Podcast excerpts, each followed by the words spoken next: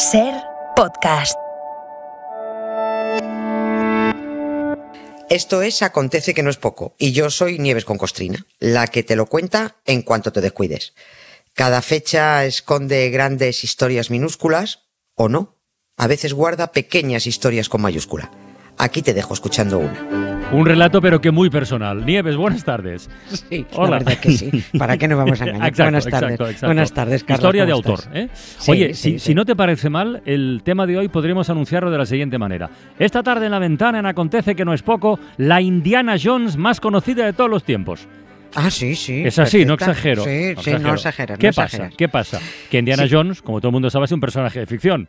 El cine, Harrison Ford, su padre, el arca perdida, el templo maldito, todo muy divertido, pero todo mentira. Vale, pues lo de ella también. Hala, ya, ya- ya está presentado. ¿No? Ya está, ya podemos. Te, te agradezco esta, esta previa del partido porque efectivamente es así, ¿no? Yo vo- voy, yo voy a decirlo de un golpe. A ver. Para, para, para situarnos rápidamente. El 3 de mayo del año 326, una señora doña que se llamaba Elena de Constantinopla ¿Mm? encontró la supuesta cruz de Cristo, los supuestos clavos de la cruz de Cristo, la imaginada corona de espinas del supuesto Cristo.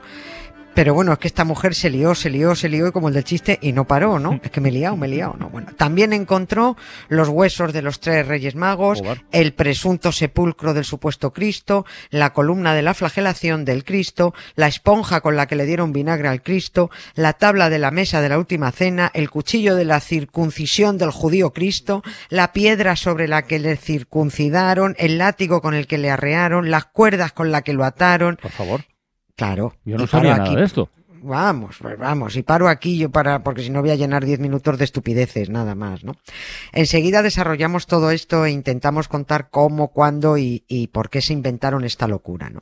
Pero visto todo lo que encontró esta mujer, Elena de Constantinopla, a la que evidentemente tuvieron que hacer santa tras una labor excavadora Ah. tan extenuante, ¿no? Pues también parece lógico que los arqueólogos la nombraran su patrona. ¿Eh? Santa Elena es patrona de los arqueólogos, de los católicos, claro. Lo que no es tan lógico es que una ciencia, como se supone que es la arqueología, tenga Pues sí. como protectora a una farsante, ¿no? Pero bueno, en fin. La de hoy es una historia muy loca, pero también es muy, es muy divertida. Es mentira todo. Pero como dijimos cuando hablamos de lo de Roma y lo de Rómulo y Romo, pero hasta las mentiras tienen su, su historia, ¿no? Aunque a nadie medianamente listo habrá que explicarle que lo de la cruz es una gigantesca farsa. Hagan el favor de respetar, respeten sobre todo el sentido común. Always look on the bright side of life. Always look on the light side of life. If life seems jolly rotten, there's something you've forgotten, and that's to laugh and smile and dance and sing.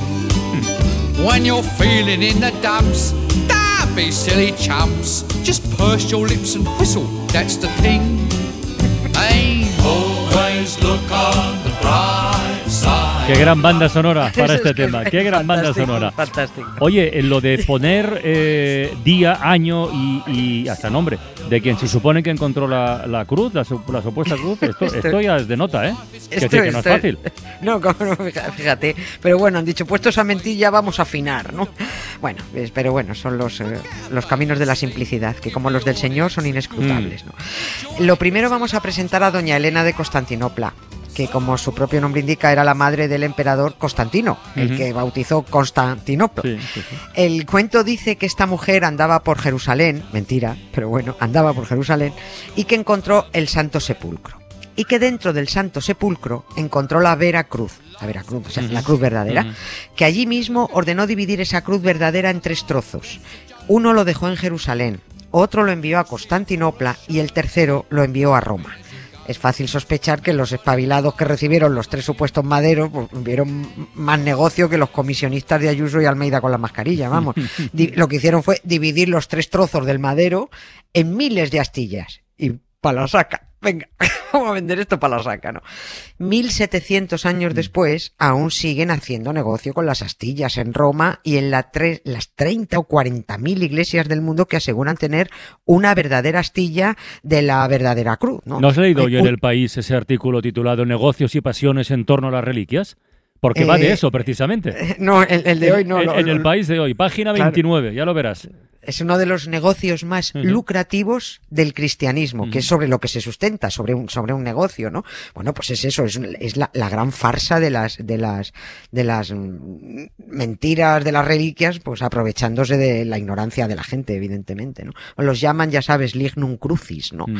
Además, busca, busca o busque, no hagan lo que quieran, pero preocúpense de buscar una provincia de España en la que al menos no haya dos o tres pueblos con un lignum crucis. No encuentras una provincia sin dos o tres pueblos que la tengan, ¿no?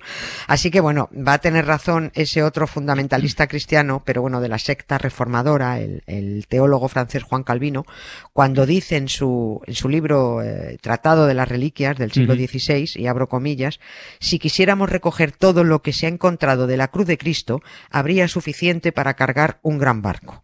El Evangelio atestigua que la cruz podía ser portada por un hombre.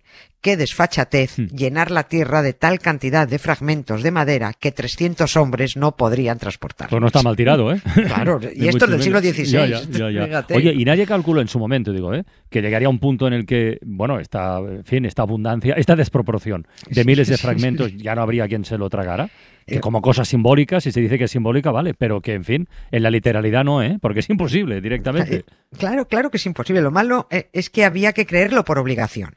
O sea, ¿tú cómo podías poner en, en, una, en duda una de las reliquias de la pasión? Que son, mm. eso es lo más. O sea, ni se te ocurriera, ¿no? Es que el que no lo creyera o despreciara esas reliquias farsantes, Claro, es que podías ir a la hoguera, ¿no?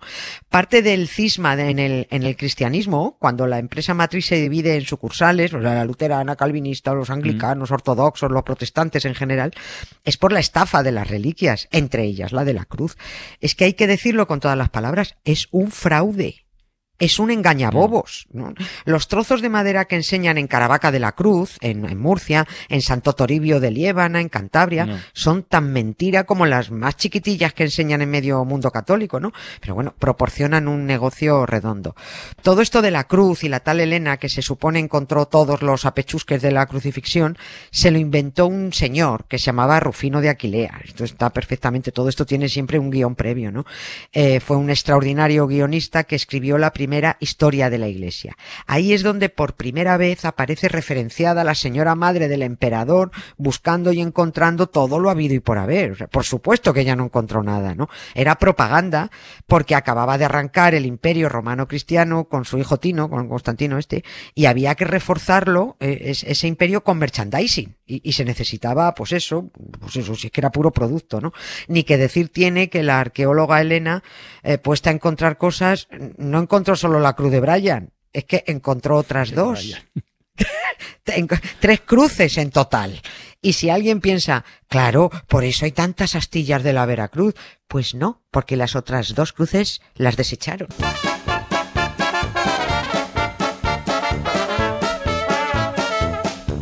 Pero, a ver, las otras dos se, supone que serían las de los ladrones, la, de, la del ladrón bueno y el ladrón malo, pero, pero ¿cómo supieron cuál era la cruz que valía? ¿Cómo...? esto no lo A lo mejor pregunto lo que tenía que preguntar, pero vamos, si hay tres, hay que elegir una, pues habrá que seguir alguna pista. Claro, tienen respuesta para todo, ¿eh? ellos tienen, tienen respuesta. Echa la ley, echa la trampa. Primero tuvieron que inventarse que doña Elena encontró tres cruces, puesto que fueron tres los crucificados según la novela, ¿no? Luego, no sería creíble que apareciera solo una, eran tres. Ya ve, como si fuera más increíble que aparecieran tres en vez de una, pero bueno, ellos hicieron, vamos a armar bien este relato, ¿no? La performance que se inventaron para detectar la cruz guay, la buena, fue arrimar a un enfermo a las tres cruces. Cuando lo arrimaron a la buena, el enfermo sanó. Y esa fue la que hicieron astillar. Las otras dos dicen las tiraron.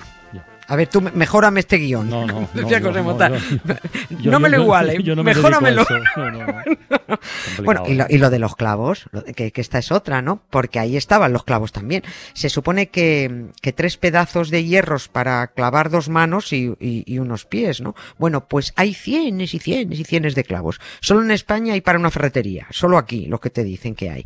Cuando puedes pillar a alguien con alzacuellos y le preguntas, oiga, ¿ustedes cómo justifican tan desmesurada cantidad de clavos? Clavos. Jamí, hay que tener fe, o te salen con eso de que es una metáfora. Mm, Y le dicen, mire, déjese de gilipolleces y conteste a la pregunta, ¿no? Y entonces te responden con todo su papo a veces que al margen de los tres clavos principales hubo muchos más con los que ensamblaron la cruz. Ya. ¿no?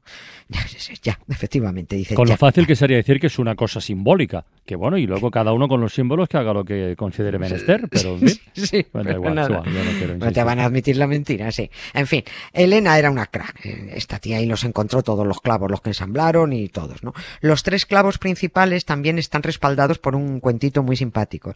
Los primeros textos cristianos dicen que Santa Elena mandó fundir uno de los clavos para hacer un casco a su hijo. Que ya dio de decir clavo, ¿eh? Uf, no para hacer un casco entero. Otro lo usó el propio emperador para convertirlo en bocado para su caballo.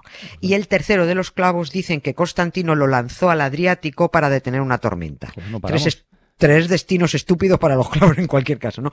Pero también tenemos otro clavo que se guarda en el Palacio Real de Madrid. ¿m?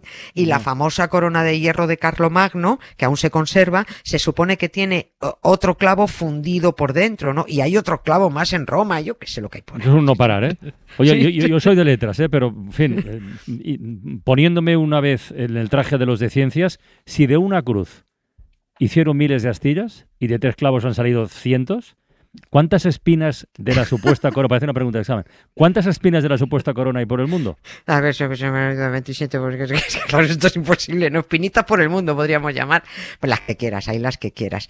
En el Escorial, en Guadalajara, en Cagliari, en la Catedral de Barcelona, en Valladolid, incontables, absolutamente incontables. Pero no cuadra tampoco porque en Notre Dame de París tienen la corona entera con todas sus Mm. espinas puestas, ¿no? En fin, bueno, que todo esto es lo que es y, y- y el que quiera que se crea el fraude, pero basta de pedir que se respete el fraude, ¿no? Porque detrás de las reliquias hay una estafa milenaria e hipermillonaria y eso no hay persona decente que lo respete, porque se llama engañar. Y se llama aprovecharte de la ignorancia de los demás, ¿no? Las astillas estuvieron entre lo más demandado, pero el desmadre de reliquias empezó con el concilio en el que se obligó a todos los templos, a todos, a tener bajo su altar una reliquia. Ahí el mercadeo es que se le fue de las manos. Mm, hasta llegar a situaciones esperpénticas que aún hoy perduran. La lengua de la Virgen en una iglesia de Italia, el hígado en otra, un pelo de la Virgen y otro de la Magdalena en Sangüesa, 60 dedos de San Juan Bautista, cuatro cordones umbilicales de Brian, eh, cuando era pequeño, un pañal en la Catedral de Lleida, otro pañal cagadito en. Roma, ¿Qué? leche de la Virgen en Oviedo, pajas de la cuna también en Roma, pelos de la barba de San José, una pluma del ala del Arcángel Gabriel, un huevo que puso el Espíritu Santo. Hombre, por favor, respeten, hombre, respeten.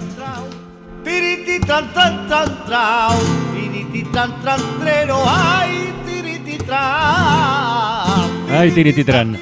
Tran, Nieves, mañana más. Un beso, Carlos. Un beso muy grande, que vaya bien. Suscríbete Acontece que no es poco. Todos los episodios y contenidos adicionales en la app de Cadena Ser y en nuestros canales de Apple Podcast, Spotify, iBox, Google Podcast y YouTube. Escúchanos en directo en la Ser de lunes a jueves a las 7 de la tarde. Cadena Ser. La radio.